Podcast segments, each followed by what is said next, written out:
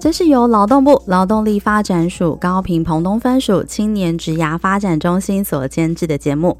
在这里，我们会分享各种关于职涯大小事，从职场前辈的职涯故事与企业职人的观点，让你一次搞懂学校没有教的事与职场的秘密，在探索当中找到天赋，实现自己最喜欢的模样，让职涯生活更美好。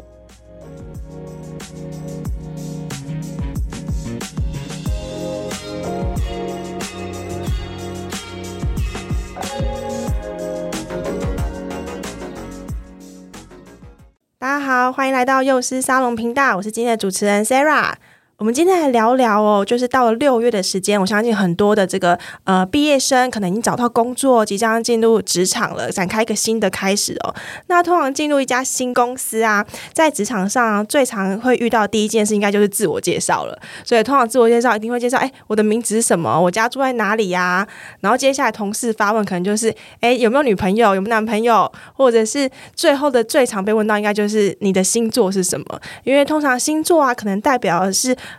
呃，一个人的个性，或者是他的一些人格特质哦。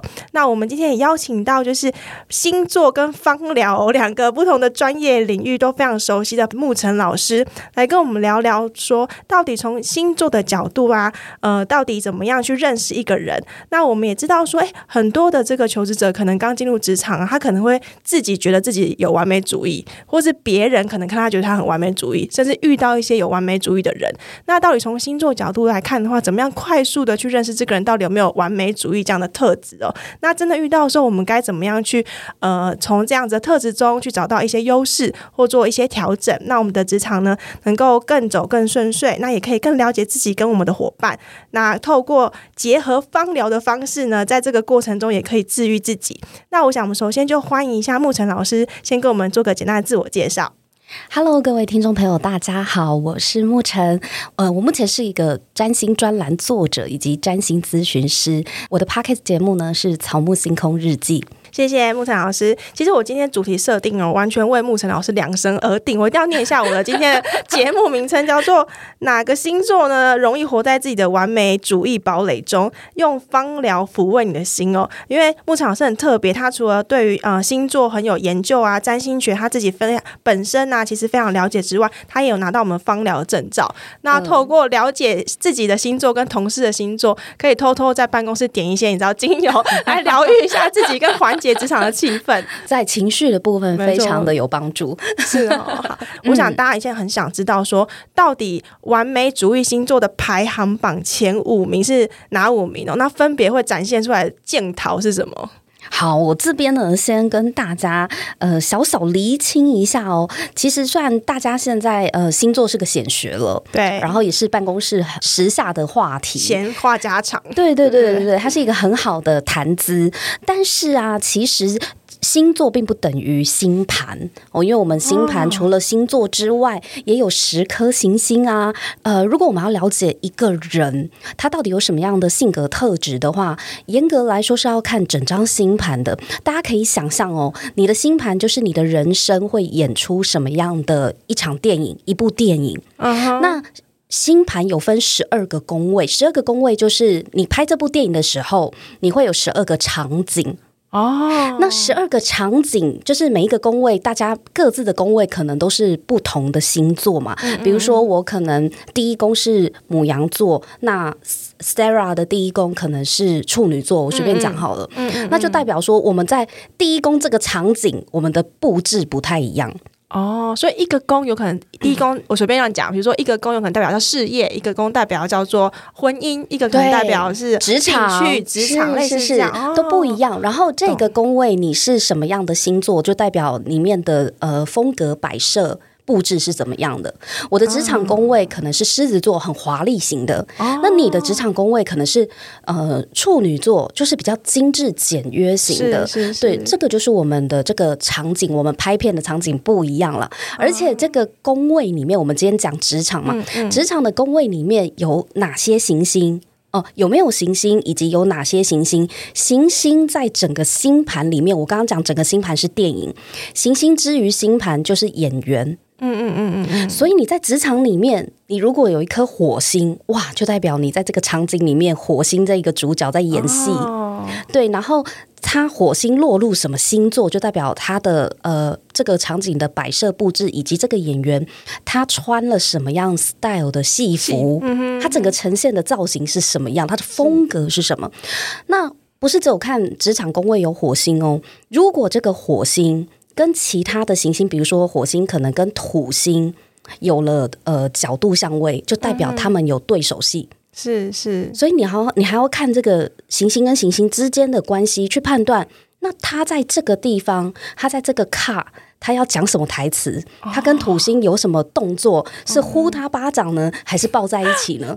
对，所以其实整个星盘很很可爱的就是，如果你用电影的角度去看它，你会看到很多细节。原来是这样，所以会发现有一些人好像在职场上会很有完美主义、很龟毛，可是好像对于家庭生活反而又很大而化之，也跟老师刚刚讲的这一块有关系。对，它小可以看到各个呃领域，它它的这个龟毛或者是它这个呃完美主义，它可能是发生在某特定领域，还是说它事实上是影响了呃，比如说像太阳月亮，它就不分领域了，因为太阳月亮对于一个人的这个性格的影响力是非常大的，所以如果是太阳月亮刚好落入了某一些星座的话，那它整体的调性而言，就是会带有完美主义的倾向，偏向那一块。那在星盘里要怎么样去看这个完美主义？刚刚有讲啊，其实星盘的主角不是星座，星座只是一个风格 style 的场布而已。是主角是谁？是行星。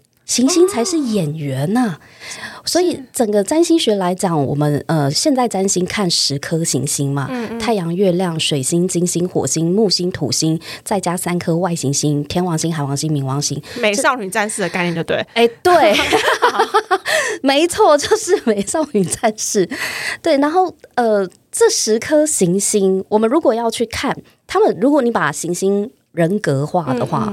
我们去看完美主义到底跟谁有关系哦？哦，其实以行星能量来讲的话，完美主义是跟水星、海王星和土星会比较相关。为什么呢？因为水星它代表的是一种思考，嗯哼，它是分析的能量，嗯嗯。那海王星呢？它代表的是一种理想化。美化的能量，嗯，它有一个非常崇高的理想，在那个崇高的理想下是很完美的。嗯，哦，那土星呢？土星的能量是什么？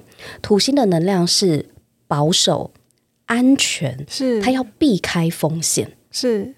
所以这三个行星守护的星座，就很容易有我们外人觉得的完美主义的倾向。是，比如说水星守护哪些星座呢？处女座。哦，双子座，双子座很意外哈，处女座比较不意外，是处女座就是处女座公认龟毛啊，对对，但是有一个大家比较少认知到的，其实是双子。嗯、不要忘记，双子座也是水星守护的。是，刚刚讲水星是善于分析，嗯嗯嗯。哦，那但是处女座跟双子座的完美主义又不一样，我们稍后再来说一下他们差别在哪。嗯、好，刚刚有讲到海王星，海王星就是。要理想化嘛？对，就是要最最崇高的、最完美的、嗯、最纯净无瑕的。海王星呢，守护双鱼座哦，上榜哦，双鱼座好难想象、哦、怎么样？意不意外？惊不惊喜？双、啊、鱼座它其实也是个潜在的完美主义者。哦，好，然后呢，土星守护的摩羯座，摩羯座感觉得出来一点点，对，然后跟土星的强势位置的天秤座。天秤座真的好像不好想象，这个都是平常我们如果对呃占星学或对星座只有一些基本的了解，是不会去想到这些星座的。真的，对一般人可能会觉得完美主义只有处女座而已，就是、但其实不是。没错，处女座为大家扛下所有的罪责。但其实不是好吗？所以我今天呢，就是挑出这些星座，我们也让让大家来了解他们完美主义。背后他的心理是怎么运作的？嗯、因为我觉得占星啊，它最棒的价值不是在帮人贴标签，它最棒的价值是。我想要理解你是怎么想的，了解他的想法。对，这个在职场人际占星里面也是，嗯、也是我们最提倡的一个运用。是，嗯，接着我们就来看一下刚刚被点名的这五个星座，他们各自的完美倾向有哪些不同？好，第一个呢就是处女座了。嗯，刚刚我讲水星守护两个星座嘛，一个是处女座，一个是双子座。嗯，处女座它的完美主义是在于处女座的。能量跟他擅长的分析是要来分析什么？分析好坏优劣。对，你可以把处女座想象成是一个面粉筛哦，就是筛子。嗯所以。很多东西到处女座能量强的人，我们这里讲的处女座能量强，不只是太阳星座在处女座哦，你可能月亮啊或上升，或者是你有一堆星群都在处女座，嗯、这种我们都泛称叫做处女座能量强。嗯，那只要你是处女座能量强的人，你一定很擅长分类。分门别类，嗯，然后归纳好坏优劣，哦，所以眼睛跟眼睛看到的，或是任何资讯一进到处女座能量强的人眼里，自动排序跟分分类，它自动过滤，哦，它就跟滤水器一样，马上四层过滤，对，马上告诉你有什么杂质要剔除，是是是是，所以你就会觉得哇塞，你到底要滤几次啊？对，对。就是他的完美主义就会让人家觉得就是。你怎么看那么细？真的，这个还好吧？我觉得可以过啊。但是人家是德国进口品牌的滤芯。我们本节目有 Brita 赞助，没有没有乱说一通，欢迎合作。对对对，对，它就跟滤芯就跟筛子一样，它非常精细。哦，这也是为什么处女座能量强的人，他很适合呃去做比较细致、精致的事情，或者是他做出来的品质也都比较细啦。是因为他。本能的没办法抗拒的，就是立刻好坏优劣分好了，没错，留下有用的，没错，去除杂质，嗯嗯，哦，所以我们理解他的完美主义是在于分类。嗯、那双子座呢？双子座很多人都不觉得双子座完美主义，真的我也不觉得啊。但是我们刚刚说，在职场上，所谓我们感受到的完美主义，有一个很重要的特质是什么？就是改来改去。你说很善变吗？呃，对，你可能会觉得，昨天你不是说要 A 版本？对，那我做了，今天为什么又说 A 版本不好，要改 B 版本？没错，然后 B 版本我也照你说的，为什么你又说要加一个东西？你就会很容易有一股火起来，会觉得你可不可以一次说完？真的会气死诶、欸。对，但是。对于双子座来说，因为它一样是水星守护的。嗯，我们刚刚讲水星是分析嘛，处女座是分好坏优劣，嗯、那双子座是分析什么？他是分析最新资讯、最新消息。他很怕他有新的想法没有跟你说，没有做出来，他就过时了。哦，他对于资讯的呃集中跟广泛的搜集是很有敏锐度的。嗯，换个角度想，他可能也有资讯焦虑，不能接受自己落后这件事。不能接受，怎么会有我不知道的最新的情况呢？对，他，他也也会在思考说，我的判断真的，因为有时候我下的决定跟做出来可能都要几个月后了。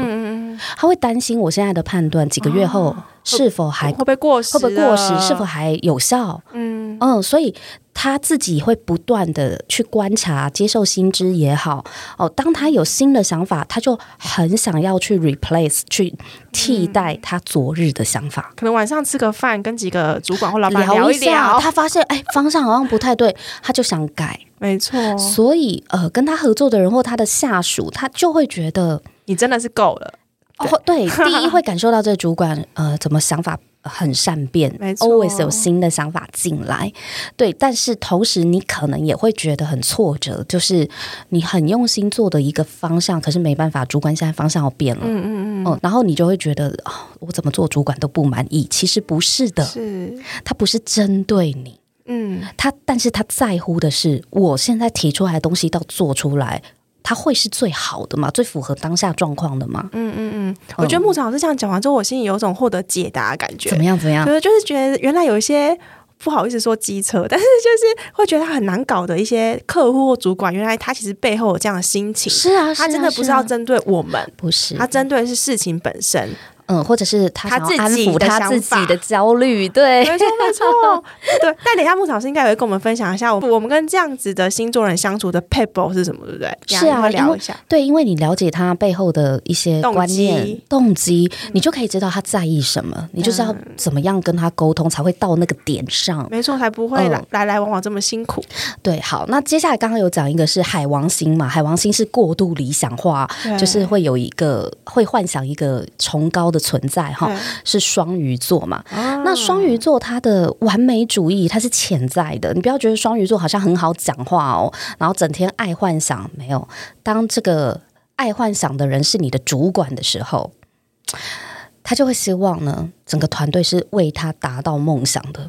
可是他的梦想可能很不存在，太太梦幻是不是，太太难想象了。可是双鱼座厉害的就是他可以想象得到现在没有人看得见的东西，哦，看不到的未来。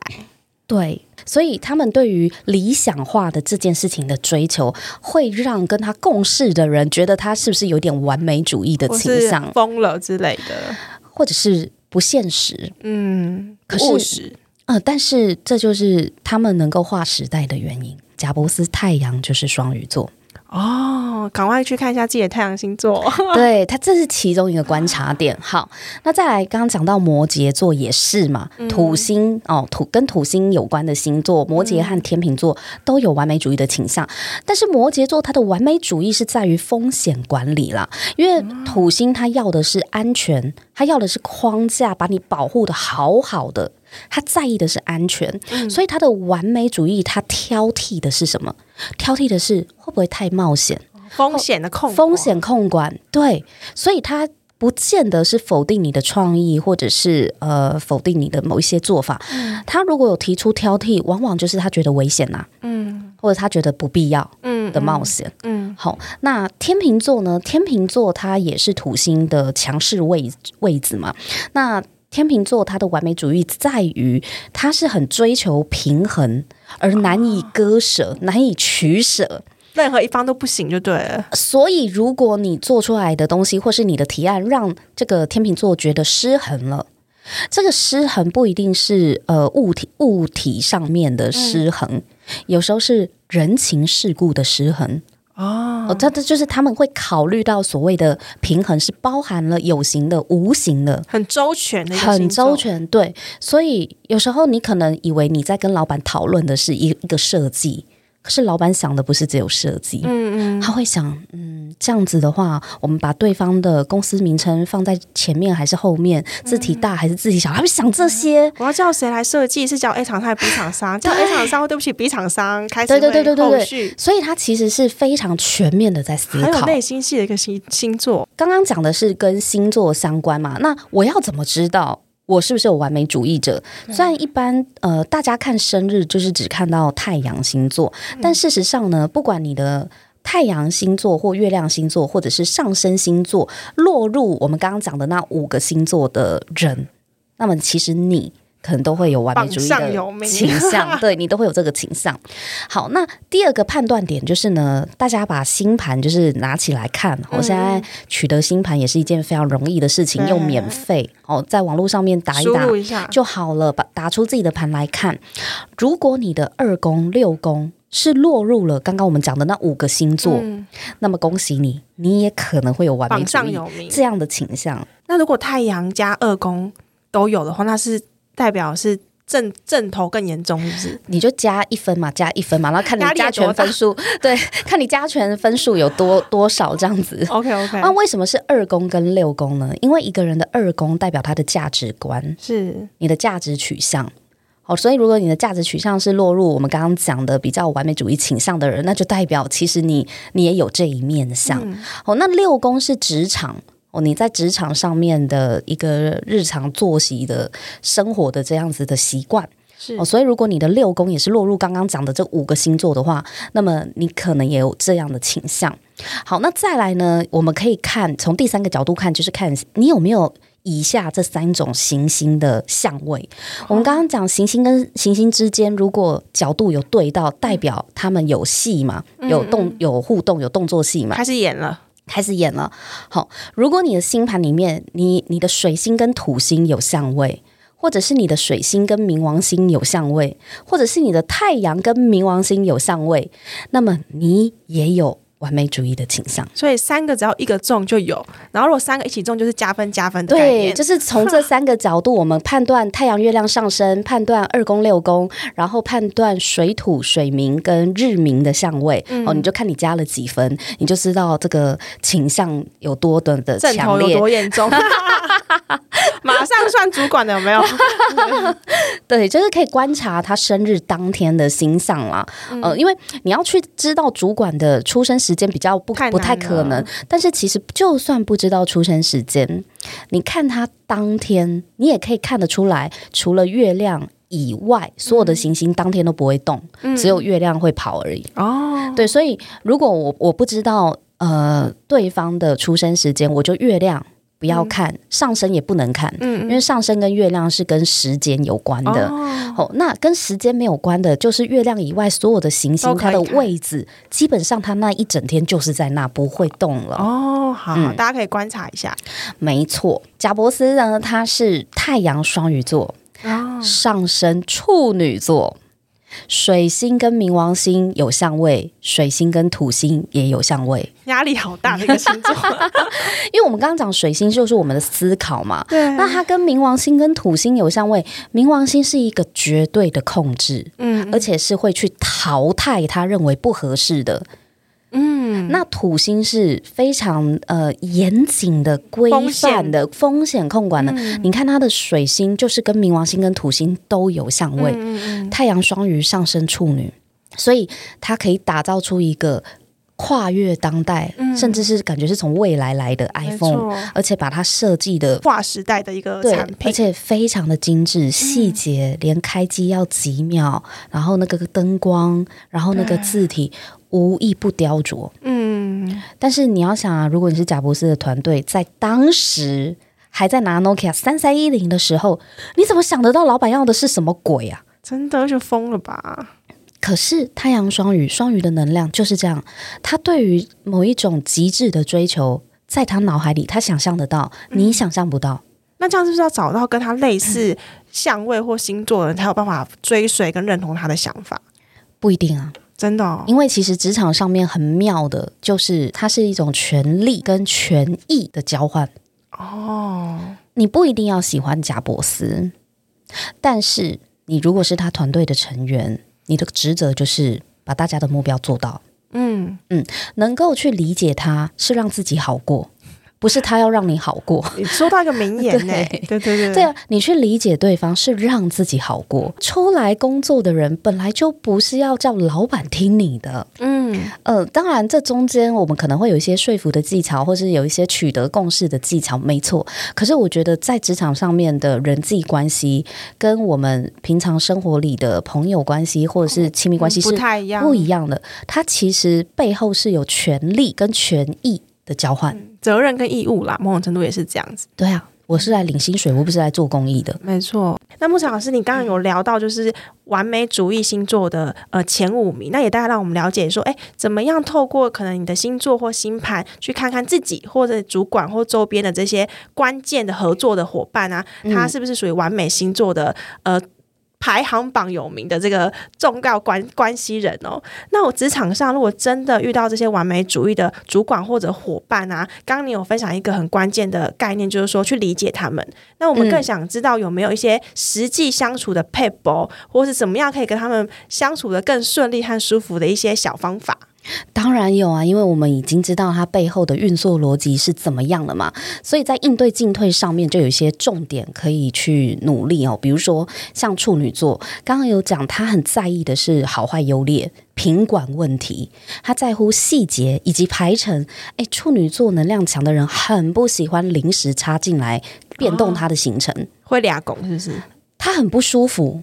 对，因为他会觉得他好不容易各方考量之后都已经安排好了 schedule，所以他其实不是一个很喜欢临时改动 schedule 的人。嗯嗯嗯、所以如果你的主管是处女座的主管，你一定要了解一下，就是他的排程，尽可能不要轻易的去动到他。啊，如果真的这么衰，嗯、不小心有一个临时刚好要插进来调整的会议，就偏偏出现在明天，该怎么去跟这个处女座主管说，比较不会打到雷区？呃，如果是必要的话，他还是会配合。比如说，这就是大老板的，或是客户的，那没办法，因为客户最大嘛。说明原因，对，说明原因，但是你手法尽可能细致一点。哦，因为他不喜欢很被很粗暴的对待。还有就是你的提案啊，如果你希望可这个东西是让他很快可以接受的，你可以做一个小功夫，我相信他跟你过提案会很顺。就是你要替他做好筛选、过滤、分类。哦，对，你要告诉他哦，做这件事情，你把杂质踢掉了什么？你留下这些都是纯净的水，啊、不是、啊、又要又要做什么工商时间了？就是其实你如果先做好好坏优优劣的分析哦，优点缺点，做这件事情 SWOT 分析或什么分析，嗯、你主要是要让老板收到你有帮他过滤了，没错。嗯，让他放心的往下走，不要一直只提创意，只提做法。嗯、有没有人来告诉我好坏优劣是什么？或是一直丢问题给他？对，对，对，对，对，对。嗯、然后排程他也很重视，所以如果你在跟他讨论事情的时候，你已经把排程的观念哦都已经放进去了，他就会很快的去思考你讲的事情。哦，原来是这样。嗯好，那双子座的老板呢？他就是想法源源不绝嘛，他生怕资讯落后，所以如果你可以事先提供最新消息的资讯给他。安抚他，老板，你不用担心啦，我们做出来的东西不会过时。没错、哦，现在的趋势，我发现大家在讨论什么，D 卡上面在讨论什么，呃，客户在讨论什么。然后美国 NASA 的什么，对，有一个最新的报告，对，你用这个非常强而有力的证据去安抚这个双子座的老板，嗯、他就会比较不容易去更改，不容易去怀疑他的一些观察。这个东西是新的，对，就算他真的要改来改去的，你也先认同他的想法。就会告诉他说：“嗯，你这想法很好，可是可能我们下一个阶段才有办法做。”三明治沟通法，对，其实就是要告知时程压力。好，那面对双鱼座这种过于理想化的这个呃主管的话呢，你在讨论跟他讨论的阶段，你就要落地想解法喽。哦，老板跟你讲他的梦。你要想办法负责实现，要逐梦就对了，一个做梦一个逐梦。对，可是你要务实的告诉他现阶段的可行性，你不要直接否认他说老板做不到，你要告诉他现阶段我可能可以做到哪里。是，我们要不要分阶段完成？哦，好，这个是双鱼座，先认同他就对了，因为有梦最美啊。又要讲一种名言，是不是？啊、希望香水没有没有，有梦最美。OK OK，对，有没有希望香水？那就是看整个团队了。嗯嗯嗯。那摩羯座的老板，你知道他是一个避险高手，他在意的是风险管理，所以。呃，你在跟他讨论事情，他在评估这件事情要不要做的时候，他会评估那些危机、那些小人，哦、我们是不是都有防范到？财务风险、能力风险啊，嗯、等等的舆论啊，小人啊，哦，我我做这件事情会不会被谁舆论？公关有人如果真心要弄我，我 OK 吗？我会不会被人家抓着这个小辫子弄？子嗯、这个就是他们在意的哦，完全不同哎、欸，完全不一样。对，然后他不求突出，但求无害。哦，踏实路线。我对我不要，因为做这件事情我有损失，我没捞到半点好处就就算了，我还赔上了什么？嗯，no no no，这个就是他会否决的大忌，大忌。对，你不，你可以不突出，但你不可以有害。嗯，哦，呃，摩羯座的这个呃完美主义者在于，他有时候刁你东西，一直叫你改做法，有可能是因为他不希望做这件事情只是昙花一现。哦，他要你做一个我们永流传的 怎么样？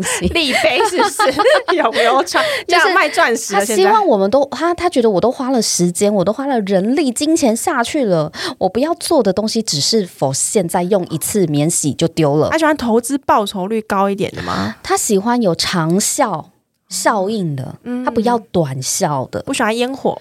对，所以如果呃，你你不太知道他到底为什么而刁你，你就去想一下，是不是你的东西对他来讲长效没看到？嗯，他希望他在等你把长效做出来。有可能他也不知道，所以他没有沟通的这么好。他总觉得有一点可惜，不是你的提案不好，不是做法不好，嗯、但是会不会是时效性问题？哦，是，嗯，或者是你告诉他，老板这个版型我明年可以再用一次，嗯、，perfect。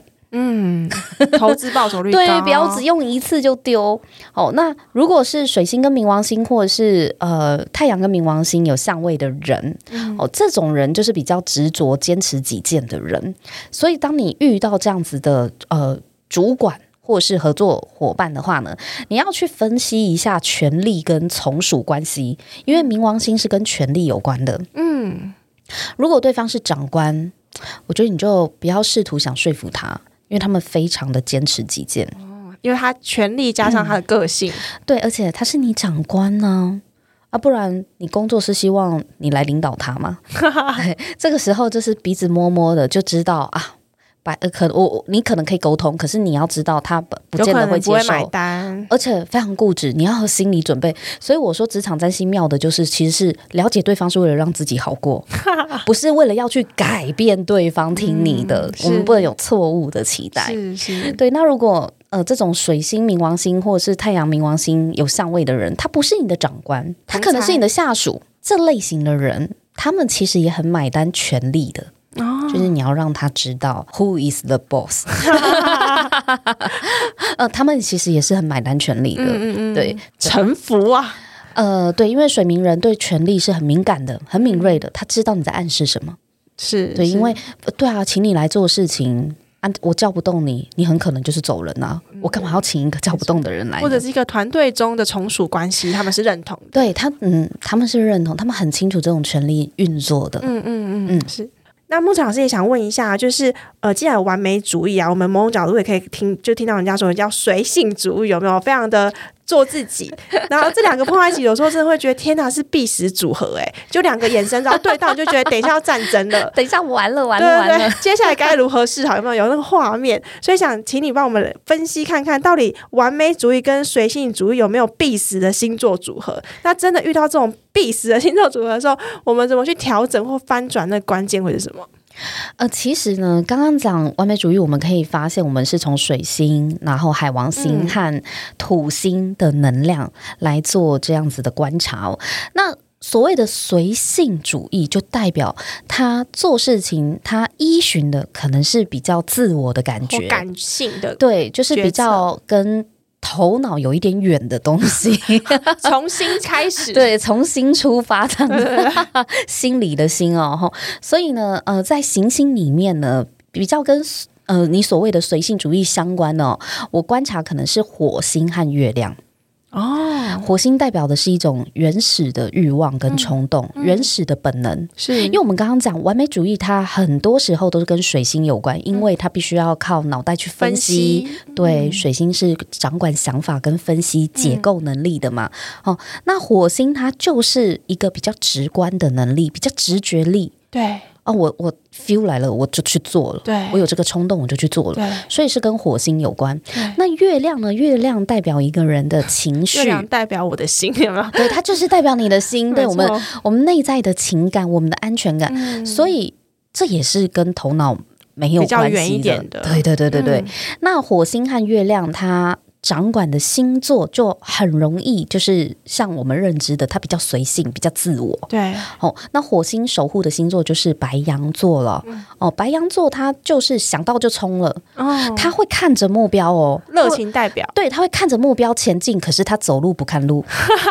哎，这比喻好到位哦。对，他就是你如果领导一个白羊座的那个 team member，嗯，哦，你跟他讲目标往这里，他会冲哦，很认真，但他走路没在看路的哦。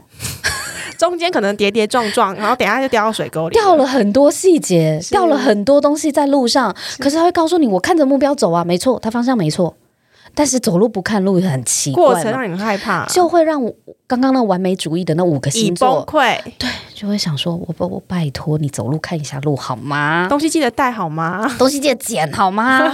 对，你都没发现你掉了什么吗？对，对，但是他们的强项，但是毕竟啦，就是白羊座的能量，他的强项在行动力，没错，他是准备四十趴就冲的人。嗯，可是你想想看，对于完美主义的。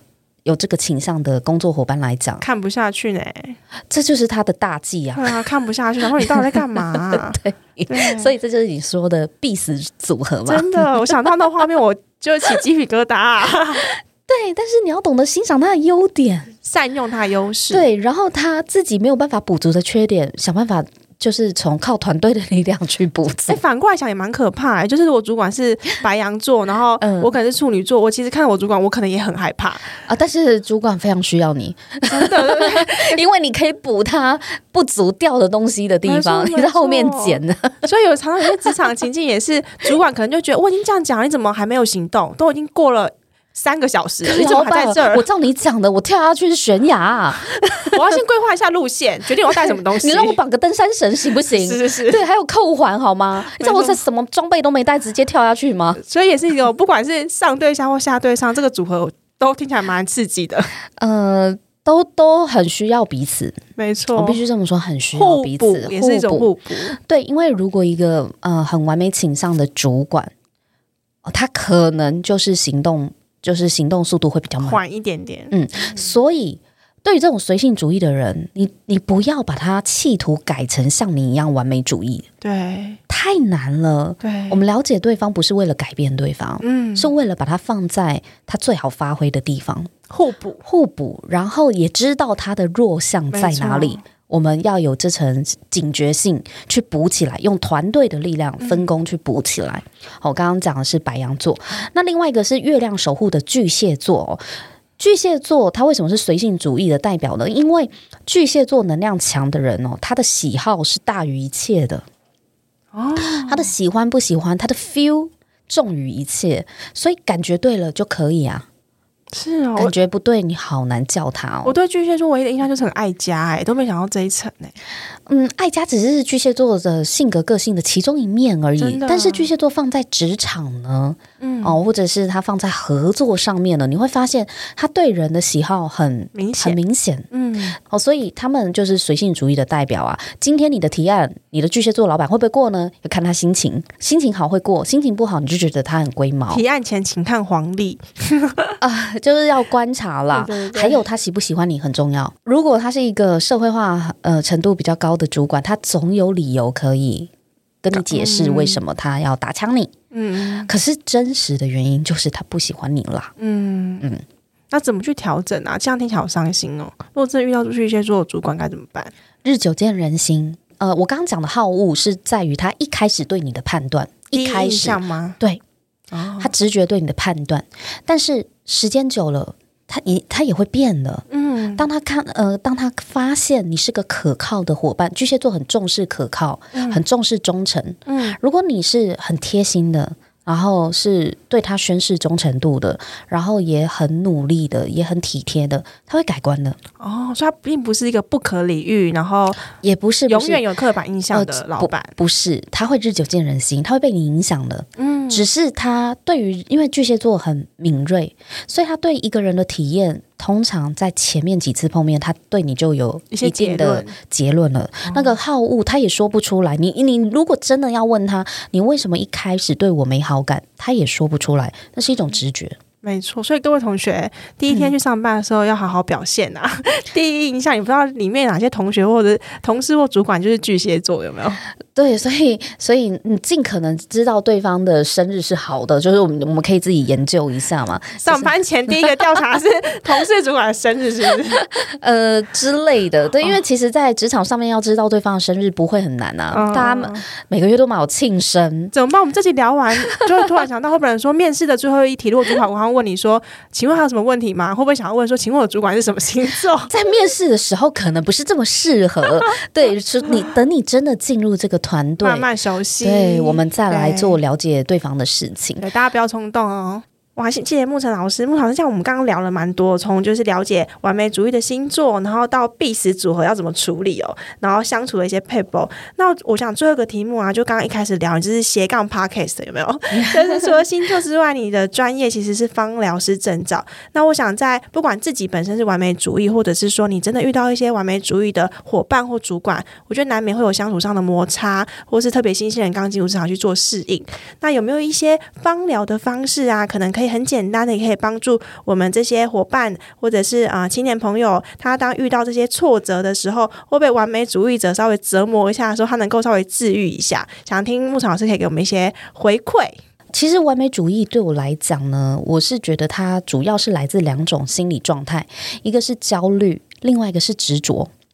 就是很执着，哦、那焦虑是害怕不完美，执着是对完美有期待，所以有时候会感受到受伤，是来自于他们的期待落空，对，所以很失望，或者是他们这样子的执着，其实已经影响到他职场上的人际关系了，嗯，对，他不放过自己，也不放过别人嘛，没错。所以在芳疗来说的话呢，我觉得他们可以透过某一些精油的扩香，让芳香分子透过嗅神经进入到边缘系统里面的杏仁核和海马回，这样子是可以有助于安定他们的情绪的。所以以扩香精油来推荐的话，根据气味，我会提供以下几种推荐，让大家参考看看啦。好、嗯，第一种是，如果你是想要安定心情，去舒缓自己的焦虑的话，那么我会推荐岩兰草跟安息香。啊、哦，是，主要是因为岩兰草它有放松平静的作用，那安息香呢是可以协助人的心情保持温暖安定。那如果你是希望可以达到呃心情比较开朗，呃不要一直呃停在就是被否定，或者是、嗯、或者是一直觉得这件事情很不满意，你希望可以拥有一些希望感、阳光的感觉的话，你可以用葡萄柚。哦，葡萄柚哦，对，因为葡萄柚它代表无忧无虑，嗯，那或者是小花茉莉，嗯，小花茉莉是代表悠然自在的能量，嗯，因为焦虑的人他就是什么事情都要紧抓着嘛，嗯，然后没有办法放松，对。可是小花茉莉的气味是会让人家感受到是一种很自在、很放松的感觉，有被安抚的感觉。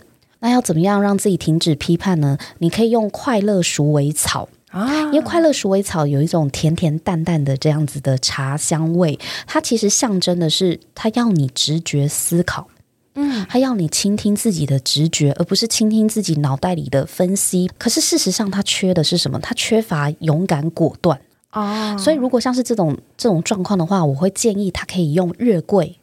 因为月桂的、吗？对，月桂的气息是会让人家会比较勇敢去做决定的。对对。那么你如果要放下执念的话，你可以用永久花，因为永久花它有断舍离的这样的支持的力量。是、哦，而且永久花它是一个很好化瘀的精油，嗯、内心的那个郁结。对，你有时候执着到最后，心里好像纠结成一团，卡住、啊、卡住。对，永久花它可以化瘀。嗯嗯。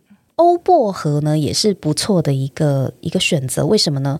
因为它适应力很强啊。哦、很多完美主义者，他其实是很希望所有的事情都有个确定性，但是欧薄荷呢，它刚好相反，它是一个适应力很强的植物。嗯、你只要适应力够强。你基本上不需要害怕变数，这几支精油我都还蛮推荐给听众参考的。那如果要我做一个调香配方的话呢，我会用葡萄柚四滴，然后欧薄荷一滴，小花茉莉一滴，我会再加一点点白玉兰叶，让让这个味道更有青草味。白玉兰叶我会加两滴，那这样子调和起来的味道呢，就可以让你。呃，感到比较自由自在，嗯嗯，然后像在风里一样，就是我们随遇而安吧。就听牧场老师讲完，就有一种很放松的感觉。那些味道都有透过牧场老师的文字跟语言进到我的神经里面的感觉。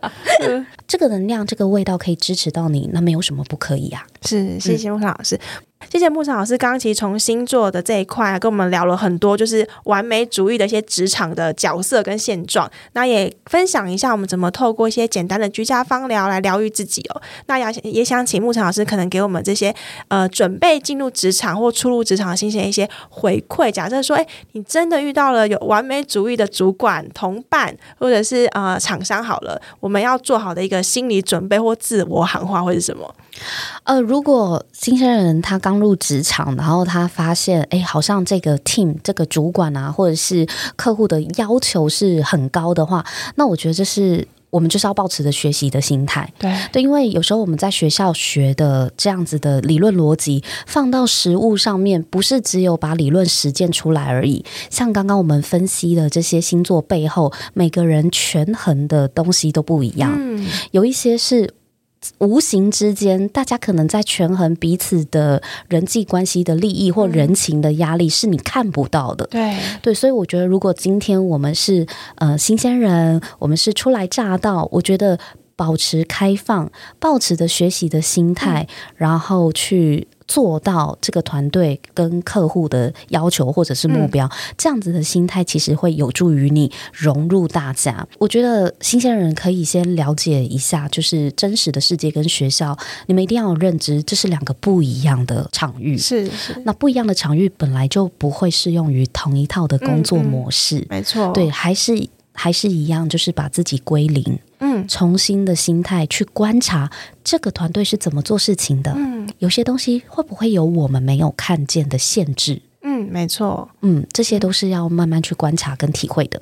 好，谢谢牧场老师。那祝福各位，就是已经找到工作的新鲜人，然后还有你即将呃进入职场，可能还在很努力求职中的新鲜人，听过我们今天的节目之后啊，我觉得就多了解自己，也多了解你即将要进入的职场，相信你的职场路一定会越越走越顺遂。那我们就今天节目就到这边喽。那谢谢牧场老师，也谢谢 Sarah，谢谢各位听众朋友，拜拜，拜拜。